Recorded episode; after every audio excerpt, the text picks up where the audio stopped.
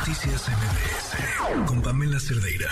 Bueno, y platicábamos hace unos momentos sobre este asunto en Nuevo Laredo, Tamaulipas. Eh, cinco jóvenes eh, militares, los militares disparando a civiles. Eh, el momento en el que regresan los militares a la, a la zona, nos decía el corresponsal, a llevarse la camioneta, lo cual también es extraño. La forma en la que reacciona la gente ante los militares, que, bueno, pues se justifica por la historia que acaba de suceder, pero que, que también para las mismas Fuerzas Armadas, eh, pues resultan no sé ni cómo llamarlo, un golpe. Raimundo Ramos, presidente del Comité de Derechos Humanos de Nuevo Laredo, que es una asociación civil que ha alzado la voz por esta historia. Gracias, Raimundo, por acompañarnos. Buenas noches. Buenas noches, Pamela. Gracias a usted por el espacio y saludo con mucho respeto a su auditorio. Por cierto, Raimundo, ¿la Comisión Estatal de Derechos Humanos ha dicho algo? Todavía no se han pronunciado ni la Comisión Estatal ni la Comisión Nacional de los Derechos Humanos. Mm. Ya, ya elaboramos un escrito de queja que mañana a primera hora seguramente estaremos presentando eh, sobre estos hechos, pidiendo la el envío de peritos y personal de visitaduría y de psicología para que atiendan a familiares de víctimas. ¿Qué sabemos de esta historia? En todos los sentidos y un vacío de autoridad.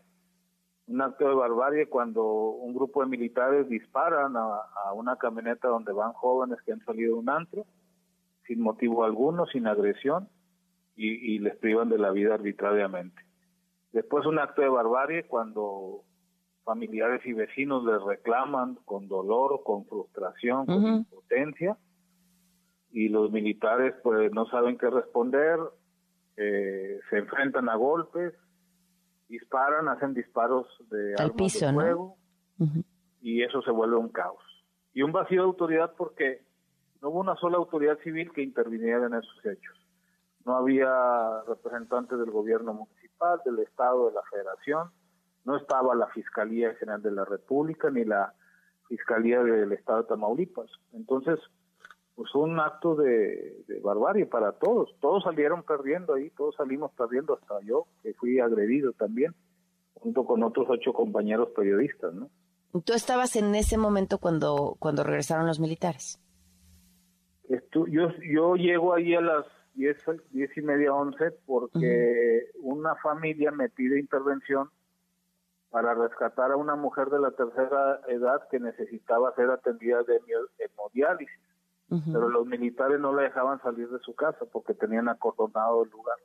En ese momento llego yo y al, a la media hora es cuando se empiezan a hacer ya de palabras, de golpes, vecinos, familiares y militares y pues me tocó también los disparos de arma de fuego que de manera irresponsable estos militares hicieron tanto al piso como como al al aire en más de 20, 25 ocasiones. No fue un disparo, dos, tres, fueron más de 25 disparos. ¿Y cómo acabó la trifulca? ¿Qué, lo, qué los detuvo o qué los calmó? Cuando finalmente se logran llevar la grúa, eh, que estaba siendo arrastrada una grúa de Sedena, estaba arrastrando el vehículo de las víctimas hacia la Fiscalía General de la República. Que esto le correspondería a la Fiscalía General a la, Fiscalía, no a la Secretaría de la Defensa. No a los militares.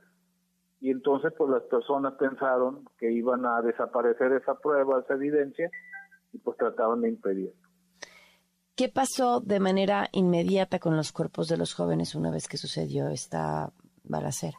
Fueron llevados a una funeraria. Hace, una, hace unos minutos se han entregado ya para proceder a los funerales y también se ha procedido este día a la, a la presentación de cuando menos cuatro de seis querellas en contra de los militares para que la Fiscalía abra una carpeta de investigación en cuanto a la muerte arbitraria de los jóvenes.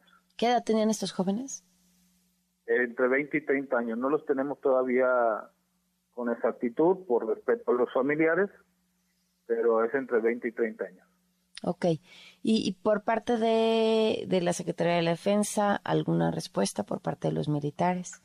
No, el silencio cómplice, el silencio impune de la Secretaría de la Defensa Nacional, de la Comisión Nacional de los Derechos Humanos, de la Fiscalía General de la República y, del propio presidente de México.